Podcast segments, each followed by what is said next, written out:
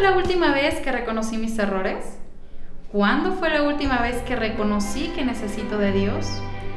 ¿Y cuándo fue la última vez que agradecí la salvación que tengo por medio de Jesús? Bienvenidos Anclados, qué alegría que nos acompañen esta semana en Anclados.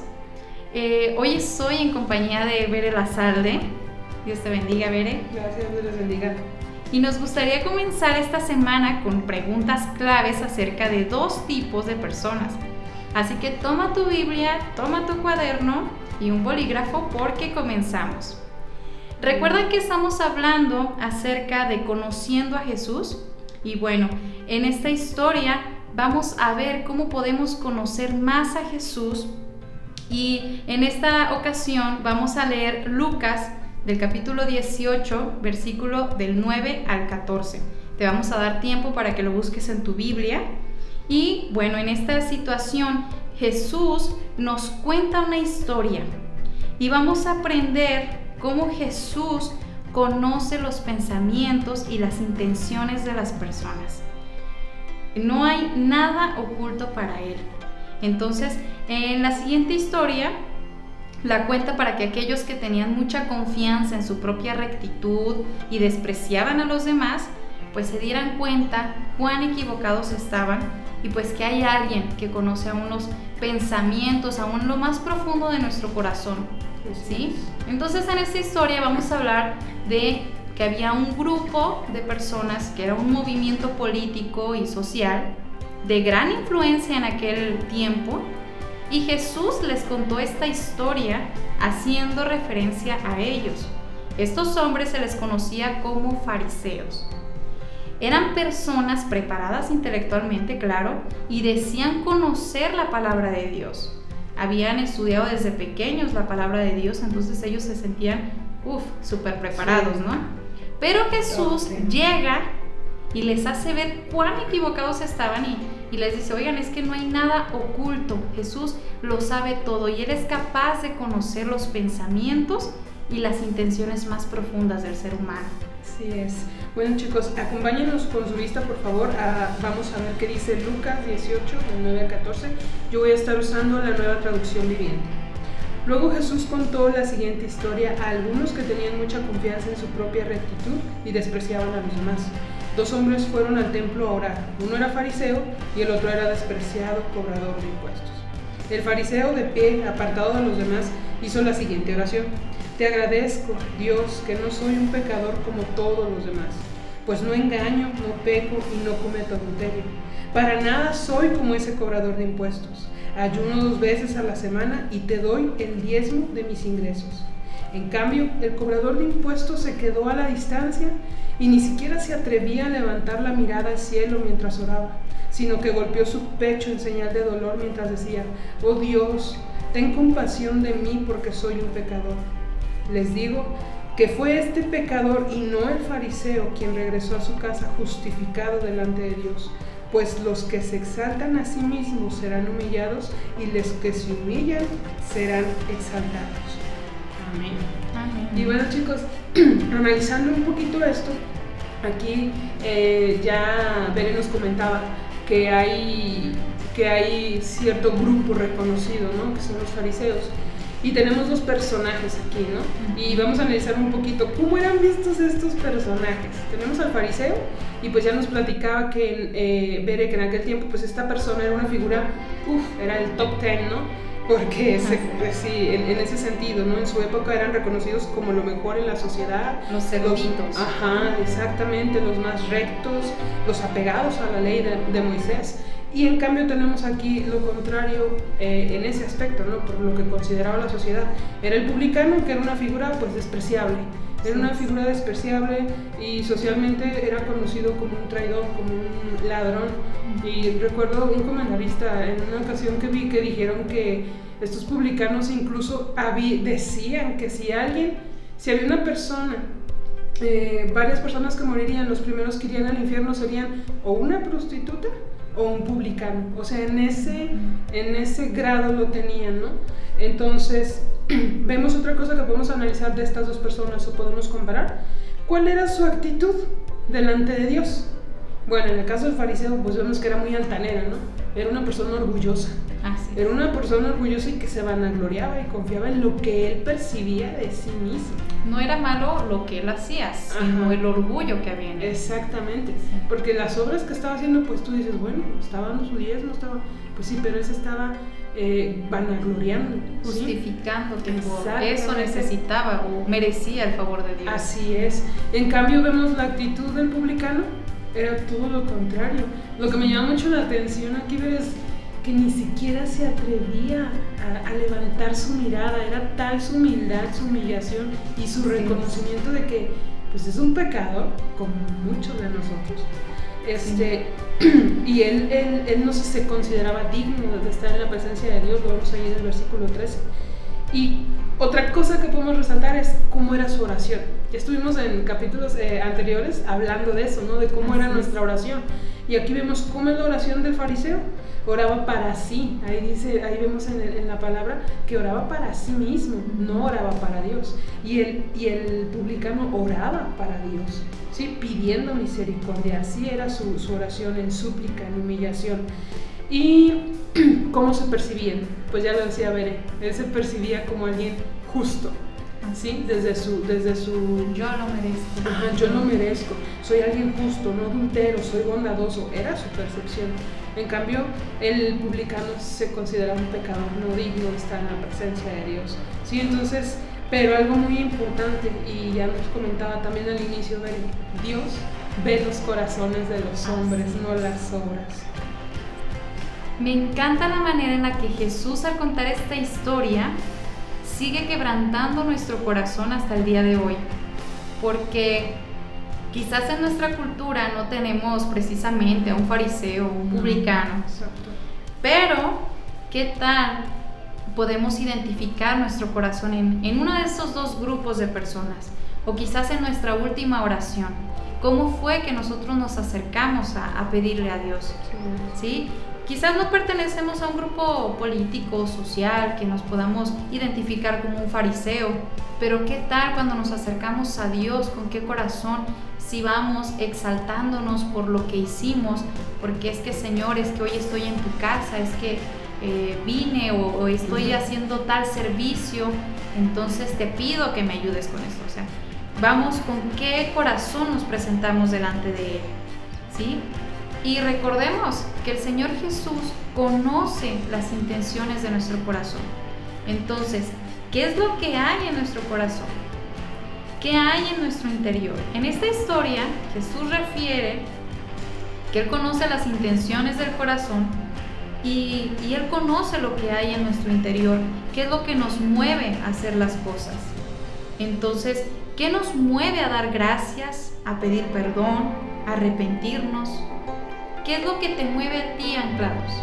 O simplemente, ¿qué nos mueve a buscar a Dios? ¿Qué intenciones tienes tú al buscar? Quizás es meramente algo, eh, bueno, es que voy a ir a la iglesia porque pues ahí voy a ver a la chica que me gusta, ¿no? O voy a, voy a orar para pedirle a Dios que me sane, pero solamente voy a orar cuando yo necesito algo. Así es. En Daniel capítulo 2 versículo 22 nos dice, Él es quien revela lo profundo y lo escondido, conoce lo que está en tinieblas y la luz mora con Él. Veré, ¿crees que pueda haber un poco de fariseo o un poco de publicano en nuestra vida? Bueno, pues como tú lo dices y lo acabas de, de citar en, en Daniel, este, él conoce todo, ¿no? Entonces, muy probablemente y por naturaleza humana, todos tenemos algo de fariseo en nuestra vida. Un poco Y- de orgullo. Y, y- y también algo de publicano, también tenemos de publicano, pero definitivamente tenemos un poco de orgullo en nuestra vida y más delante de Dios, de Dios perdón. Y, y pues aquí vemos ¿no? otra vez la misma pregunta, ¿quiénes somos nosotros? Así. ¿Sí? ¿Quiénes somos nosotros? El fariseo aquí vemos que se compara con quien a su juicio personal, su juicio desde su carne, desde su hombre, ¿sí? Imperfecto, era un pecador, un ladrón, ¿sí? Un injusto, etc. Y lo vemos en el versículo 11. Y tristemente, tristemente como cristianos, caemos en esa misma conducta. Muchas veces. Y ahorita me van a decir, no, Bere, ¿cómo crees? Nosotros no. Ahorita ahí va a estar salir nuestro fariseo en estos momentos diciendo, no, ¿de cuándo? No, ¿cómo creen? Pero se los voy a recordar ahí cuando, cuando a lo mejor están acá ustedes y mamá los, los regañó por algo, o un maestro, un patrón, y de repente los regaña o les llama la atención por algo, o esto que hiciste mal o aquello. Y cuando ustedes ven que esa persona, papá o mamá hizo algo, mis padres hicieron esto, eso no es de un cristiano y dicen que son cristianos mis papás y me regañan a mí. ¿Qué estamos haciendo? Lo mismo que hizo el fariseo. Nos estamos justificando porque yo fui a la iglesia el domingo en lo que hizo mi papá, en lo que hizo mi hermano, en lo que hizo mi amigo, aún aquellos amigos que no conocen de Dios. ¿Quién soy yo? ¿Quiénes somos nosotros para yo compararme y juzgarle y, ponerme justo en comparación a Él? Si fuera o, cuando ves a alguien y dicen, uy, si fuera un poco eh, diferente, pues em, eh, sería otra cosa, ¿no? Esa persona, como yo, que soy diferente, porque voy a la iglesia, porque, o sea, esos pensamientos, o, o como mencionaba ya veré algo parecido, ¿no? Hoy tuve un día santificado, me consagré a Dios, me levanté, ayuné, oré, Dios hice bien, oré, te adoré, un día, y ya hago, o en el caso de los líderes, quienes son líderes, no tienen algún ministerio. Soy un líder, me organizo, entrego todo lo mejor de mí, pero ¿qué pasa con los que me llegan? ¿Qué les está pasando? Llegan tarde, llegan esto. ¿Por qué, Señor, tú ves que yo hago esto y ellos no me apoyan? ahí ya estamos actuando como ese fariseo, ya está saliendo un poquito de ese fariseo, ¿no? Entonces, ¿quiénes somos nosotros para saber quién es justo y quién no? ¿No creen? Con el ejemplo que dabas, pudiera agregar lo siguiente. Eh, por ejemplo, en el caso de cuando es con un compañero, con un maestro que te reprende por aquello que hiciste, muchas veces nuestro yo interior resalta el fariseo y dice, oye, pero es que yo sí hice la tarea, yo sí hice esto, en vez de reconocer nuestro error y pedir disculpas o sabes que si lo siento la regué, Ahí podemos ver cómo resalta ese fariseo. No simplemente todo lo que hablamos tiene que estar incluido, ¿no? Pues en la iglesia, ¿no? en tu vida este, espiritual, sino también en nuestra vida cotidiana, en nuestras actividades. cómo es. que respondemos ante una llamada de atención, ¿verdad? Exacto. Nuestro testimonio, que lo hemos visto muchísimo. Nosotros somos jóvenes anclados. ¿En quién? En, Jesús. Entonces, que nuestra vida revele eso a través de todo lo que hacemos, decimos, publicamos, todo. Así es. ¿sí? Entonces, eh, eso me recordaba eh, a lo que dijo un comentarista, ¿no? De quiénes somos nosotros para decir quién es justo, quién es injusto. El comentarista David Barcelo dice que todos llevamos un fariseo dentro y que hay momentos que nos sentimos súper contentos de nuestra vida cristiana y que pensamos que un día súper santo que vivimos vale por uno no tan santo. Y nos encanta compararnos con los demás. Cuando te portaste fatal como estudiante, buscas a alguien que se ha portado peor que tú y dices, bueno, no estoy tan mal. Nos encanta compararnos siempre y cuando salgamos ganando. Y este mismo comentarista dice, compárate con quien te tienes que comparar. Compárate con Jesucristo. Entonces verás quién debe ser como cristiano, como trabajador, como esposo. Así es. ¿Sí? Y seguimos más como estudiante, como hermano, como hijo. Sí, le podemos poner, compárate, si nos comparamos con Cristo, ahí sí, ahí sí, quiero ver en qué momento nos ¿Cómo lo hizo Jesús? ¿Qué hizo Jesús? O si estuviera en tu situación, ¿cómo respondería? Exacto. Así es. O sea, qué fácil compararte, como dice el comentarista, con alguien que a tu juicio está mal. Pero nosotros no sabemos, porque Dios ve el corazón. Entonces, así que, ¿quién soy yo para juzgar a otro? Si me comparo con Cristo, ¿qué hijo soy? Si me comparo con Cristo, ¿qué alumno, qué hermano, qué cristiano, qué líder soy? Creo que necesitamos tomar un tiempo para eh, meditar esto. Quizás tendremos que parar nuestras actividades y nos tenemos que poner a cuentas con Dios. Quiero que ahí en tu cuaderno escribas estas preguntas y con toda sinceridad pídele al Señor que examine lo más profundo de tu corazón y que Él sea quien te revele qué es lo que hay. ¿Sí? Mira, la primera pregunta, Bere, va a ser, ¿qué me motiva a agradecer? ¿Es mi propio orgullo o mi dependencia de Dios? Siguiente pregunta, ¿cuál es mi actitud en mi servicio a Dios? ¿Me veo superior a los demás o estoy dispuesto a servirles y verlos como mayores que a mí? La tercera pregunta es, al orar, ¿tomo tiempo para reconocer mis faltas y pedirle perdón a Dios? ¿O exalto las obras que he hecho pensando que por ello merezco el favor de Dios?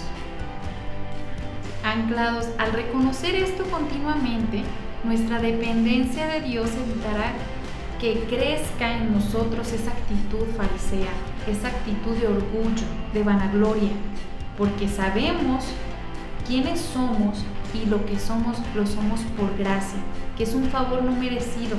Sin embargo, por la misericordia de Dios estamos aquí. Y me encanta cada vez recordar Efesios capítulo 2, del versículo 8 al 9, que dice, porque por gracia sois salvos por medio de la fe, y no, y esto no por obras, pues es don de Dios, no por obras para que nadie se gloríe. Entonces no me puedo gloriar yo por lo que hoy pasó en la reunión, por lo que hoy hice, por lo que hoy viví, porque todo lo que tengo es gracias a Dios. No es porque yo fuera mejor que otros, no es porque tú seas mejor que otros, no es por tus habilidades, no es por tu gran ingenio, es por gracia. Sí es. Y eso que por gracia hemos recibido es por lo que debemos de vivir siempre agradecidos y haciendo crecer en nosotros ese carácter humilde delante de Dios, ¿no? acercarnos con esa misma actitud que vimos en, ese publicano. No van agloriándonos, no porque asistí a la iglesia todos los domingos, no porque sirvo, sino siempre, siempre con esa actitud de humildad, con esa actitud de Señor, tú escudriña mi corazón.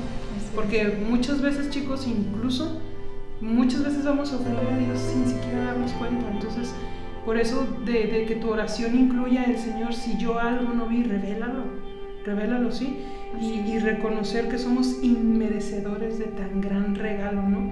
¿Quién soy yo? ¿Y quién era yo cuando recibí este regalo? O sea, que no se nos olvide quién era yo cuando yo recibí este regalo. Y levantando una oración a Dios, Señor, necesito más de tu misericordia. ¿Por qué? ¿quién soy yo? No soy digno. Necesito de tu gracia, necesito de tu amor, de tu bondad, necesito tu guía. Sí, necesito más de ti. Y necesitamos más y más de Él, chicos. Y ruego a Dios que nuestra actitud delante de Dios siempre sea esta. Así es. Y si está una pizca de orgullo en tu corazón que todavía sobresale, pídele al Espíritu Santo que te ayude que nos ayude y escudriñe lo más profundo de nuestro corazón, si todavía por ahí escondida hay una raíz de orgullo, pues que nos ayude a arrancarla y sacarla. ¿sí? Bueno, anclados, no se pierdan el próximo lunes a las 5 de la tarde, los esperamos en nuestra transmisión en vivo. Tenemos una noticia padre, una sorpresa en Facebook y en YouTube. Habrá sorpresas, así que no se la pierdan, van a haber dinámicas y esperamos que sean partes. ¿sí? Comparte también con otros lo que estás aprendiendo acerca de Jesús. Y bueno, pues les deseamos un excelente inicio de semana. Ánimo a todos los que están tomando clases desde casa. Oramos por ustedes. Sí, que Dios les dé sabiduría y esfuércense, sean valientes, no teman ni desmayen, porque Jehová su Dios está con ustedes.